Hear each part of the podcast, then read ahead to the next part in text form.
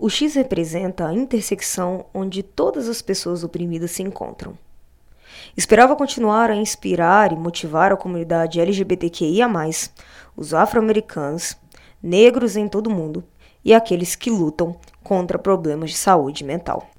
Raven Sundance, medalhista norte-americana dos Jogos Olímpicos de Tóquio 2021, ao comentar sobre o protesto que ela realizou durante a entrega das medalhas no pódio.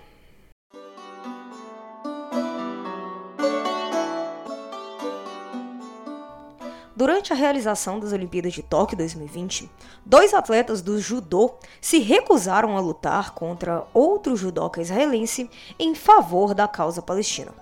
O que era para ser só mais uma manifestação política pacífica através do conhecido e muito utilizado uso do boicote como forma de posicionamento nos Jogos Olímpicos, acabou levando a outras questões sobre os esportes, principalmente pela reação de determinados veículos de imprensa que se indignaram com o boicote, argumentando que, pelo espírito olímpico, a manifestação política dos judocas era inválida, pois as duas coisas não poderiam se misturar.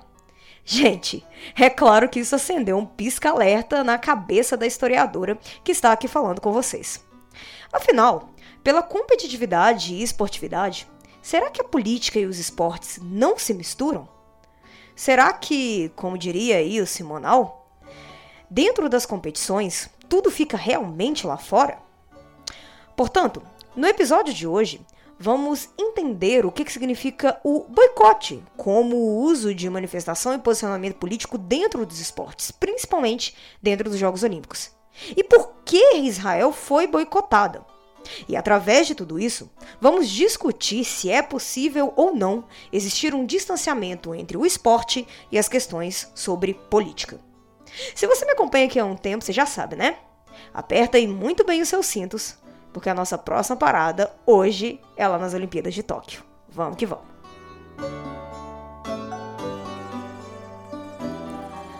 Bom dia, boa tarde, boa noite, querida e querido ouvinte. Seja muito bem-vinda, muito bem-vindo ao podcast do Próxima Parada Oriente Médio. Esse podcast que tem por objetivo de explicar da forma mais suave possível um pouco mais sobre a formação histórica, cultural, política e geopolítica do Oriente Médio. Meu nome é Karina Bento, eu sou estudante de História do FMG, pesquisadora do Oriente Médio, e também sou integrante do GEON, que é um grupo de estudos e pesquisa em Oriente Médio e Magreb pela PUC Minas. E esse é o Próxima Parada. Antes de começar o episódio de hoje, gente, é, eu quero pedir o apoio de vocês ao podcast do Próximo Parada Oriente Médio, seguindo né, o nosso podcast na plataforma em que você estiver nos escutando. Além também, é claro, de compartilhar os nossos episódios e também nos seguir lá no Instagram, né? Que é o arroba próxima parada OM, arroba próxima parada OM, vai estar tá aqui na descrição desse podcast, o nosso Instagram para você seguir a gente. Lembrando, gente, que o podcast aqui do Próxima Parada é um dos pioneiros no Brasil em explicar exclusivamente a formação do Oriente Médio. Então, o seu apoio, né, em nos seguir e compartilhar o nosso conteúdo é muito importante para ajudar a gente a crescer e também, né, para poder alcançar o nosso segundo objetivo, que é aproximar, além, né, claro, de explicar o Oriente Médio, aproximar você, querida e querido ouvinte, das produções científicas acadêmicas que nós realizamos no curso de História a respeito dessa região e automaticamente fazer aí uma determinada democratização do ensino. Beleza? Então vai lá e apoia a gente fazendo essas duas coisinhas bem simples, ok? Bom, vamos lá, né, galera? Chega de papo. Bora pra discussão do episódio de hoje. Em 1896, os Jogos Olímpicos foram recriados pelo barão Pierre Coubertin. E entre os ideais estipulados por ele para os Jogos, o mais importante foi que os Jogos Olímpicos seriam apolíticos. E o que que isso significa, né? O Pierre Coubertin, que é o pai dos Jogos Olímpicos modernos, acreditava que seria simplesmente impossível que o mundo algum dia, ou pelo menos naquele momento ali, almejasse a paz ou alguma determinada trégua, porque sempre iria existir disputas de interesses conflitantes, seja entre grupos, nações e afins, que iriam sempre acabar gerando ali algum tipo de conflito ou até mesmo atrito. Mas ele acreditava que, pelo menos na esfera do esporte, esses atritos poderiam ser esquecidos. Presta bastante atenção nisso aqui, gente. O Coubertin não acreditava que o esporte, né, e aí no caso refletido nos Jogos Olímpicos, alcançaria a paz. O que ele queria era que, no caso, né, os Jogos Olímpicos não discutissem política. Ou seja, podia estar tá, assim, o pau quebrando no mundo, entendeu? Tipo, conflito para tudo quanto é lado, desigualdade social, um monte de coisas rolando. Mas pro Coubertin, nos Jogos Olímpicos, todo mundo ia ter que fingir que nada estava acontecendo. Esse ideal, então, do pai fundador dos Jogos Olímpicos modernos, criou um distanciamento do esporte das discussões políticas e sociais e acabou se tornando a função social dos Jogos Olímpicos. Isso ficou tão marcado nas Olimpíadas que, tipo assim, o COI, né, que é o Comitê Olímpico Internacional, o responsável desde 1896 a organizar toda a estrutura dos Jogos Olímpicos, inclusive a burocrática, proibia até 2016, aqui nas Olimpíadas do Rio, qualquer tipo de manifesta manifestação política, uh, sendo que a pessoa que fizesse né, estava sujeito a punições severas, seja em relação à pessoa, seja em relação às delegações. Uh, em Tóquio, né, o COI, Comitê Olímpico Internacional, só liberou uh, as manifestações políticas depois que as e os atletas pressionaram o comitê para poder se posicionar ou se manifestar sobre inúmeras questões, como por exemplo a igualdade de gênero nos esportes. E ainda assim, essa liberação de manifestação política uh, eram da seguinte forma, né? Desde que elas não interferissem nos jogos, elas tinham que ser de uma forma muito indireta, muito discreta, para justamente não interferir. Sendo que, novamente, né, se a delegação ou a e o atleta fizesse alguma coisa ali que o COI não gostasse, estaria sujeito à punição. Então, assim, em resumo, né, esses jogos é, esses Jogos Olímpicos, na verdade, é, modernos, criados pelo Coubertin, o maior ideal deles era que, pelo menos na teoria, as Olimpíadas e a política, e aí no caso dos esportes também, não se misturavam. Mas é aquela coisa, né, galera? Teoria, teoria, gente, teoria é uma coisa. Teoria é sempre uma coisa. E assim, o COI, Comitê Olímpico Internacional, ele sempre tentou, com unhas e dentes, manter esse, esse ideal estipulado pelo criador dos Jogos Olímpicos modernos, né, que é o Coubertin. Mas na prática, gente, esse distanciamento ele nunca aconteceu. Primeiro, porque o Coubertin ele estava até certo em um determinado ponto. O mundo, infelizmente, estava sempre em algum tipo de conflito. Seja ele social, ideológico ou político. Ou então alguém estava sempre lutando por alguma causa. Né? Temos aí que lembrar que vivemos numa sociedade de desigualdades, não sempre alguém vai estar lutando por alguma coisa. Desses problemas, sem dúvida nenhuma, os que mais abalaram as Olimpíadas foram ali no período entre guerras, principalmente na Guerra Fria, onde muitos países que estavam passando por processos políticos e sociais muito complicados, uh, e também em relação à questão ideológica, né, entre a, a União Soviética e os Estados Unidos, acabaram ali refletindo nos Jogos Olímpicos. Mas também tem uma segunda questão que quebra a teoria do Coubertin, sobre o distanciamento dos Jogos Olímpicos da política. E, assim, é uma discussão até muito simples, tá ligado? Porque, tipo assim, gente, ninguém é máquina. Não tem um interruptor na tua cabeça que tu liga e desliga dos problemas que você tá vivendo, principalmente se for um contexto social que tá afetando a sua vida. Entende? Uma pessoa, por exemplo, que tá, vou, vou dar um exemplo aqui, passando por uma, alguma situação de pobreza relacionada a desemprego assim por diante, ela não pode simplesmente pegar ali o interruptor na cabeça dela, ligar e desligar e fingir que não tá nada acontecendo. Aquilo ali vai refletir no dia a dia dela. E isso automaticamente nos leva a um outro posicionamento que, assim, é, tudo é política, gente. Tudo é política. Tudo é política. E os esportes também. Então, uh, os atletas e as delegações estariam afetados pelos seus contextos, sejam eles políticos, sociais, ideológicos e afins. E nós temos diversos exemplos dentro dessa situação que estão tanto uh, relacionados aos Jogos Olímpicos como também fora deles, mas ali estando na esfera do mundo dos esportes, né? Um deles uh, foram quando os atletas negros do atletismo americano, em 1968, que por si só já foi uma, uma Olimpíada que quase foi boicotada internacionalmente, vou falar disso um pouco mais pra frente, eles subiram no pódio, né? Eles foram medalhistas, agora eu não me lembro exatamente uh, quais foram as medalhas, mas se não me engano foram ouro e bronze, mas eles foram medalhistas e eles levantaram os seus braços com os punhos cerrados, fazendo a saudação dos Panteras Negras e que também acabaram ali protestando contra a segregação racial que os Estados Unidos acabava impondo ali naquele momento. Né? Fora ali do contexto olímpico, nós também temos o grandioso boxeador Muhammad Ali, que se recusou a ir à guerra do Vietnã sobre dois tipos de protestos, né? O primeiro contra a própria realização da guerra, que na época gerou muitas polêmicas em relação a dentro ali, né, no caso da sociedade americana, e um segundo momento também em protesto uh, da sociedade racista americana e as suas políticas de segregação racial. Na época, inclusive, ele até falou, né, na época que ele recusou, se recusou a ir para a guerra do Vietnã, ele até falou que não fazia sentido ele lutar contra um vietnamita, porque eles, né, os, os vietnamitas, eles nunca tinham sido racistas com ele. Então não fazia nenhum sentido ele lutar contra os caras. Uh, no Brasil, né, nós também uh, tivemos aí o grandioso doutor Sócrates, né, o jogador de futebol ali, é, foi, ficou muito famoso na seleção brasileira e no Corinthians, que, assim, uh, teve um, uma, uma luta muito forte relacionado à campanha das diretas já, né. Ou seja, gente, tudo acaba sendo política, né? Não dá para deixar nada lá do lado de fora, né? Como dizia ali a música do Simonal. Principalmente em relação aos esportes, ok? Até porque também, gente, os atletas eles estão inseridos nos seus contextos, não dá para separar tudo isso. Esses exemplos que eu dei uh, que são pouquíssimos perto de tudo que já aconteceu na história dos jogos, servem para justamente contrapor a própria teoria do Colbertain em relação ao distanciamento uh, da política dos Jogos Olímpicos e também nos ajuda a começar a entender e debater a reação ao boicote em Israel, que é justamente o tema desse podcast, né? Nas Olimpíadas de 2020. Porque Cara, a reação da imprensa brasileira, né, e até um pouquinho da imprensa americana, gente, foi simplesmente surreal, né, da galera ali que tá cobrindo, cobrindo os jogos. Os caras ficaram, assim, indignados porque os atletas estavam se recusando a lutar contra Israel, sabe? Parecia, assim, que os judocas árabes que fizeram boicote, pareciam que eles tinham matado uma pessoa, entende? Pra poder gerar toda essa indignação na imprensa, sério. E, assim, a justificativa da indignação da imprensa que está cobrindo os jogos a esse boicote foi justamente pelo pressuposto de que, no esporte, não existe lugar para política.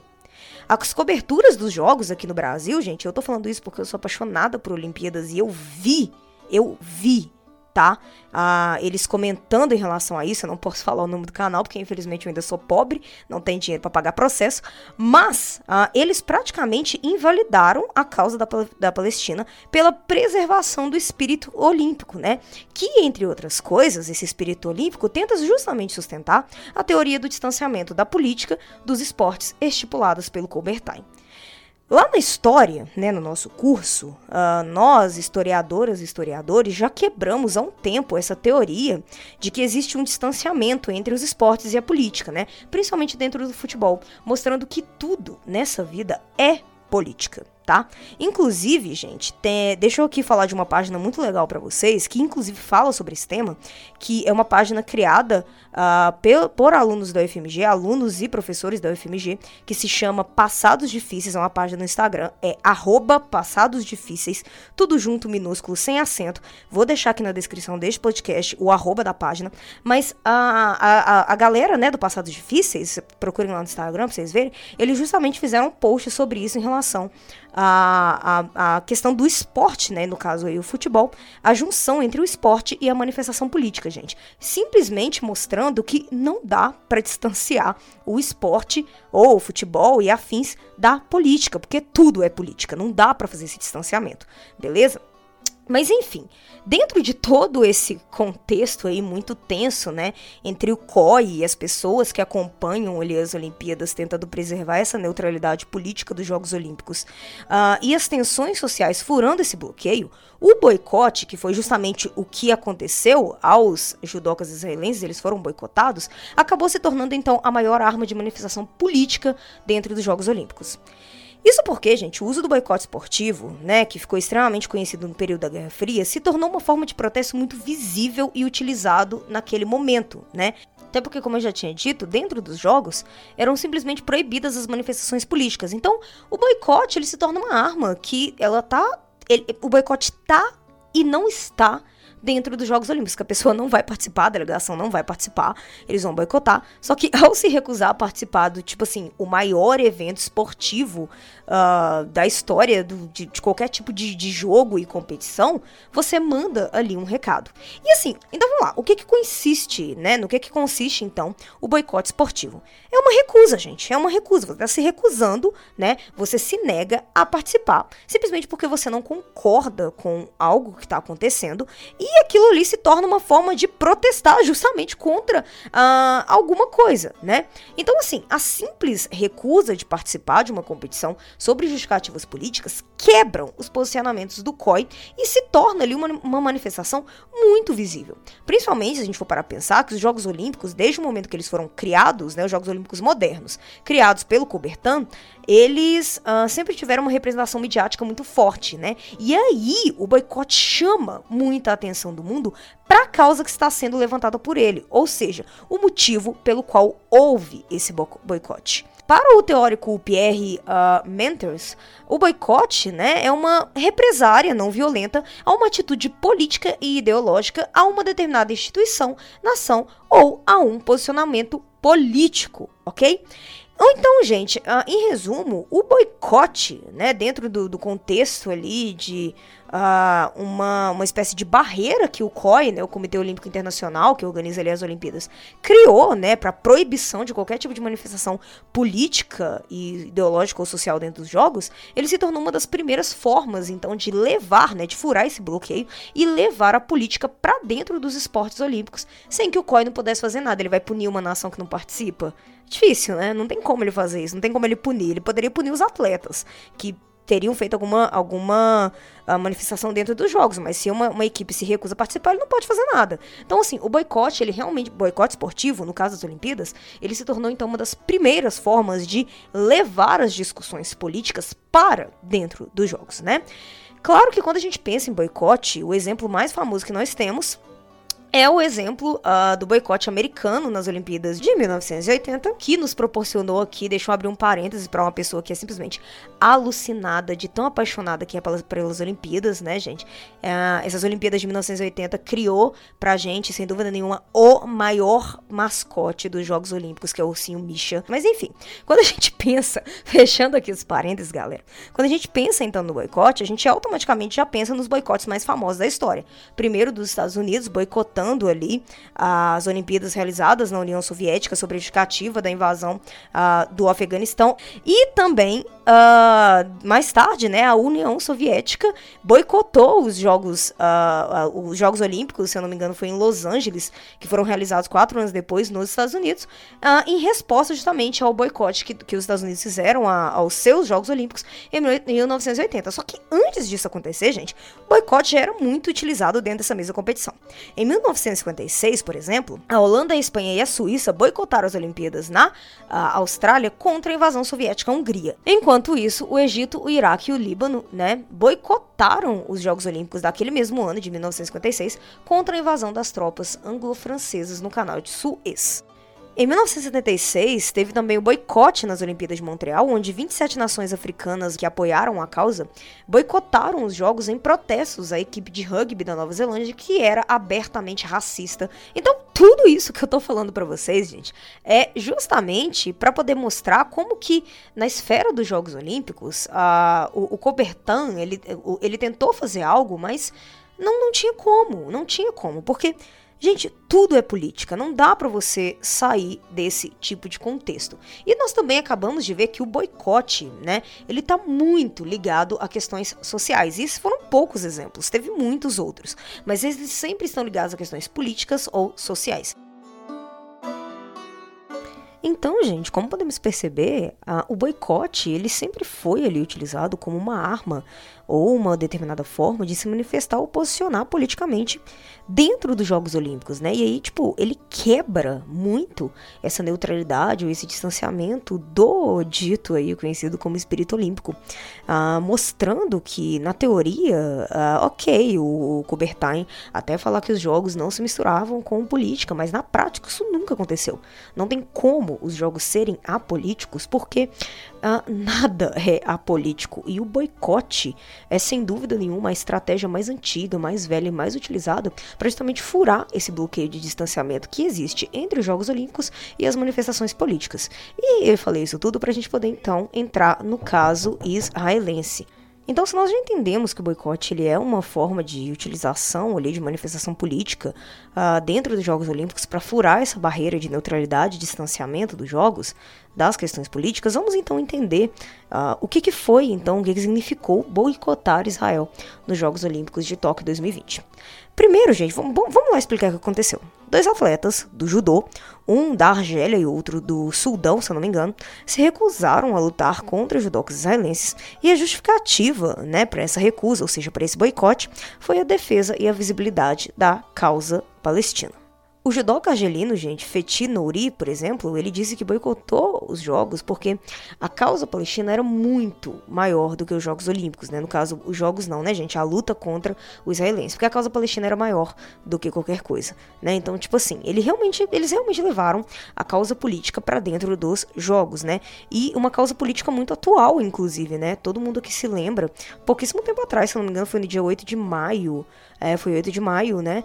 É, nós tivemos ali inúmeros bombardeios na faixa de Gaza, na faixa de Gaza provocados pelo Estado de Israel. Então, tipo assim, eles, eles levaram através desse boicote uma causa muito atual e extremamente invisível e descredibilizada no Ocidente, que é a causa palestina. E ela é invisível e descredibilizada porque o Ocidente tem estreitas relações com Israel, Israel é, é, relações até muito estratégicas, vale lembrar, porque. Uh, Israel, quando uh, desde o momento ali do, do nascimento da ideologia que vai formar o Estado de Israel, que é o sionismo político, eles procuram parceiros, né, para empreitada, para formar esse Estado, justamente com a justificativa de que se esses parceiros ajudassem eles a formar esse determinado Estado, eles dariam para ele posições muito estratégicas dentro do Oriente Médio, que sempre foi uma opção ocidental. Então, esses dois judocas levaram para os Jogos Olímpicos uma visibilidade de uma causa que é invisível no Ocidente e quando é visível é descredibilizada. Uh, lembrou inclusive os boicotes aí da época da Guerra Fria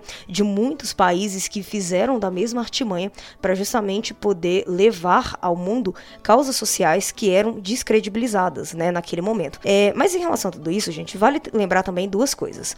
A Argélia, né, principalmente aí através da figura do grande uh, Franz Fanon, uh, tem um longo histórico de lutas anticoloniais e de, e de libertação né? Sem contar que a Argélia apoia a causa palestina também por esse motivo, ok? Um, e ela não reconhece o Estado de Israel, por exemplo.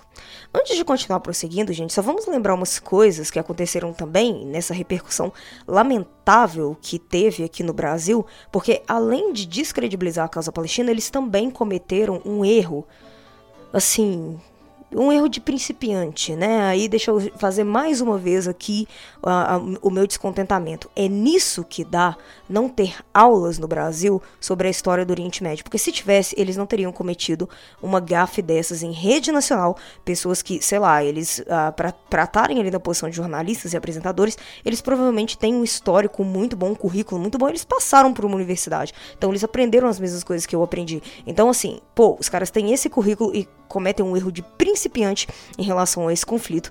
Então, assim, é, foi. Nossa, foi. Gente, a reação deles foi horrorosa em todos os sentidos. Mas, até mesmo para poder rebater tudo isso, vamos explicar uma coisa. Vamos aqui é, lembrar, né? Primeiro, esse conflito não é entre judeus e árabes. Muito menos ele é uma guerra santa e muito menos um fanatismo religioso. Existem muitos judeus, gente, que não concordam com o Estado de Israel. E quando você qualifica a questão como uma guerra santa ou fala que os judeus estão em guerra contra um determinado povo, você está colocando uma cara nesse conflito que não existe, porque você está colocando uma carga dessa questão dentro do judaísmo, tá? Esse conflito ele também não é, é milenar, né? Esse conflito ele na verdade é por uma soberania uh, de um determinado povo e pela posse de uma determinada terra, né? E esse povo seria soberano dentro dessa terra, ok? E essa terra é a Palestina histórica. Eu resumi, muito resumidamente, e sinceramente até bem superficial, o que, que é toda a questão palestina. É... Mas enfim, além do mais, uh, o movimento do lado israelense que deu origem a essas questões chama-se sionismo político. E sim, o sionismo político ele faz um uso político da religião, mas ele não representa a religião judaica, tá? Ele não é o judaísmo. Por isso que não é certo falar que é uma guerra, um conflito entre judeus e um outro grupo. Não, tudo mais, mas não qualifiquem como sendo os judeus que estão fazendo uma guerra, porque não é. Não é, não é isso. Não é a religião judaica, porque o sionismo político não representa a religião judaica, beleza? Até porque existem muitos judeus, muitos inclusive entre aspas, né, da linha conhecida como ultra-ortodoxa, que não são sionistas. E existem muitos sionistas que não são judeus. Aqui no Brasil, por exemplo, tem muitos cristãos que apoiam o sionismo político, nos Estados Unidos também. Porque o, o sionismo político é uma ideologia política e é ele que é o responsável, pelo menos pelo lado israelense, pela condução de todas essas questões que acabaram gerando conflito entre Israel e Palestina. Eu já gravei um episódio aqui que eu falei sobre isso, se eu não me engano foi o episódio 7, que é explicando um pouco sobre as raízes históricas desse conflito. Escuta lá para vocês entenderem, né, como começou toda essa questão entre Israel e Palestina. Mas o fato é, gente, que não é também uma questão de fanatismo religioso como foi propagado por aí. Lutar pela causa palestina é lutar contra toda uma violência e segregação que uh, o Estado de Israel é acusado de praticar contra os palestinos. Para vocês terem uma ideia, dentro dessa, dessa ideia né, de, de luta, o Estado de Israel já foi internacionalmente acusado por inúmeras instituições de direitos internacionais e países, incluindo aí né, a Irlanda, de apartheid, colonização ilegal, descumprimento dos acordos de Genebra, de Genebra, brutais violações de direitos humanos, segregação e também é responsável pela maior crise de refugiados da história moderna, que né, os árabes aí conhecem como a Nakba. Então, assim, uh, é muita coisa que acontece. É muita coisa que acontece ali. Existe uh, hoje todo um movimento de boicote, isso também está relacionado ao boicote esportivo, uh, contra Israel em todos os campos, para que é, justamente o apoio né, ao Estado de Israel ele, ele comece a diminuir, justamente né, para poder ir contra todas as questões que eu falei para vocês, do qual Israel é, é acusado, e aí fortalecer a causa palestina para justamente poder, de uma determinada forma, parar a violência que o Estado de Israel propaga nos territórios, principalmente nos territórios ocupados, né, que ele ocupou ali de forma militar é, então, para justamente poder parar com essas coisas. Então, quando esses judocas utilizaram do boicote uh, justamente contra Israel, eles estão protestando contra tudo o que é praticado contra o povo palestino. E eles estão dando uma visibilidade internacional à causa palestina. Eles estão fazendo isso usando a estratégia mais antiga de se introduzir discussões políticas nos Jogos Olímpicos, que é o boicote, como eu já estou argumentando para vocês aqui desde o início desse podcast. Então, essa a reação da imprensa me incomodou muito como historiadora, como pesquisadora, principalmente como pesquisadora da questão palestina, né, que é a área onde eu pretendo me especializar, uh, e porque abriu um, o, o, velho precedente do, do Coubertin, que do Coubertin, né, na verdade, desculpa, que o espírito olímpico, né, e aí no caso política e esporte, não se misturam.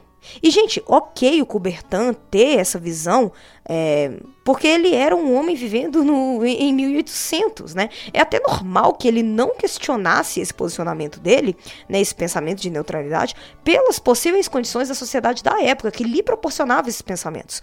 Mas hoje não dá para ter esse pensamento. Deslegitimizar a causa palestina só porque você não concorda com o boicote, porque acha, né, que a, a luta política dentro dos esportes não é válida e usar aí a desculpa do distanciamento entre políticas e esporte, gente, isso, isso é errado, é errado, tá? Porque, assim, uh, o espírito olímpico não anula a luta de ninguém. Então, assim, tudo é política, não dá para colocar esse distanciamento. Né? Uh, essa justificativa hoje de neutralidade nos Jogos Olímpicos não nos cabe mais. Hoje, por exemplo, os jogadores da NBA se ajoelham durante o hino americano, né, dos Estados Unidos, em protesto contra o racismo da sociedade americana. No Egito, duas torcidas rivais de futebol, arquirrivais, gente. É tipo assim, Flamengo Fluminense, Cruzeiro e, e, e Atlético, entendeu? É essa galera aí. Então, é nesse nível. Então, eram duas torcidas arquirrivais, eles se uniram para protestar, protestar pela queda do totalitarismo na Primavera Árabe. O Sebastian Vettel, né, ele, o, aquele cara que faz aquelas corridas, né, de Fórmula 1, ele usou o capacete com cores do arco-íris em protesto contra a homofobia propagada pelo governo húngaro. As mulheres hoje lutam por igualdade no esporte, como por exemplo a nossa grandiosa rainha Marta, que luta por uma igualdade uh, no esporte, né, e no caso no futebol, e também incentivo até o próprio futebol feminino. Esses são só alguns exemplos, mas o esporte não está mais alheio ou distante da política, porque tudo é política. Então, o boicote é normal. O espanto da recusa do argelino e do atleta de Sudão em lutar contra o israelense foi principalmente pela lógica do espírito olímpico, mas isso não funciona mais. O problema do espírito olímpico é que ele carrega a lógica da neutralidade no distanciamento entre o esporte e a política. Só que hoje a neutralidade não nos serve mais, porque ser neutro, em muitos casos, significa também compactuar com a opressão. Então, quando uma manifestação dessas acontecer, gente, como esse boicote, uh, dentro ali de um esporte, de uma competição esportiva, não condenem, como foi simplesmente condenado e esquecido, né? Depois, né, novamente descredibilizado e invisibilizado a causa palestina. Não condenem esses boicotes, ok? Uh, entenda o que ele significa e aí depois de você entender, aí sim você pode tirar suas opiniões, porque eu tenho certeza absoluta que tem pessoas que não concordaram com esse boicote. Tudo bem, mas essas pessoas provavelmente entenderam o que esse boicote significa e não concordaram com ela. E eles não concordaram não porque eles acham que política e esporte não combinam, mas por outros motivos, principalmente em relação ao Estado de Israel. Então, assim, quando o boicote desse acontecer, tente entender o que é o boicote como uma manifestação política legítima a uma determinada causa, ou não legítima, né? E não sei como é que vocês vão encarar, mas principalmente entendam que política e esporte se misturam sim, porque tudo é política. Não dá para ser neutro nos dias de hoje. Bom, gente, esse foi o episódio de hoje, episódio polêmico, tenso, né? Peço aí para vocês que nos sigam na plataforma que você tá escutando, já dei esse recado antes, vou repetir.